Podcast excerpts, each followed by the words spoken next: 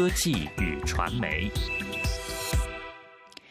各位听友好，法国国家电视集团准备和法国国家广播电台联手合作，推出一家全新的电视新闻频道，来与法国其他新闻频道抗衡。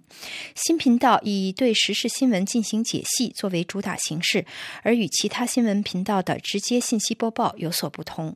法新社指出，这一计划在目前经济脆弱而又非常拥挤的电视市场上，应该能够占据一席之地。法国国家电是集团新总裁在被任命时就宣布，在二零一六年九月开播这一优先项目，曾引发其他二十四小时新闻媒体的强烈反响。本周二，这一项目开始渐渐成型。法国电视集团的新老板说服了法国广播电台加入这一项目。两位总裁还表示，期望和公共广播界的其他重量级机构，如法广和法国二十四电视台联手。这一表态很快获得了法国文化部长的热烈支持，并强调这一项目是他为法国公营电视台制定的大方向不谋而合。今年三月向政府提交的有关法国电视集团的未来报告就认为，目前是更好的协调公营机构战略的时候了，特别是在信息、数码领域以及对重大活动的报道上。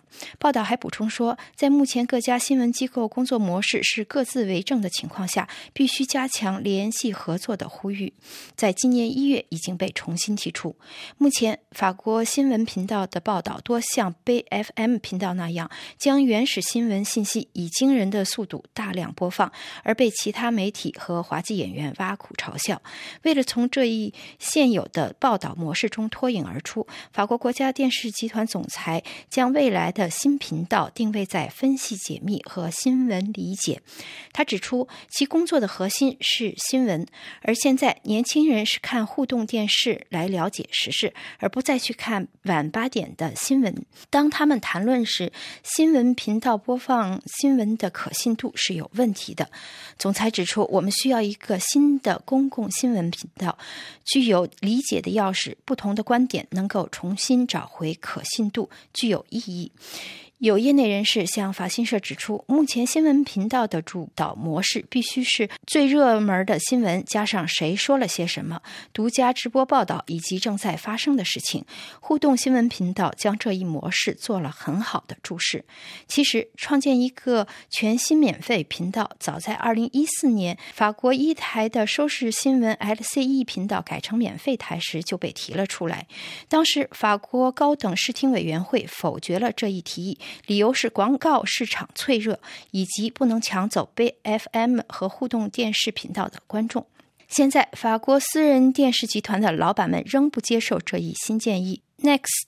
哈迪德雷集团的总裁阿兰威尔就宣布提议是太疯狂了。他强调指出，法国是西方国家中唯一一个拥有四个免费新闻频道的国家。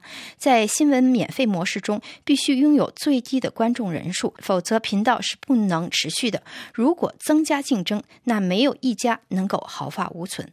而对法国电视一台的新闻主管来说，像总裁所希望的那样，LCE 已经为时事新闻做出了分析。不过，他指出，LCE 已经开播二十年了，而其要求改成免费频道。法国高等视听委员会今年年底将再次作出审议。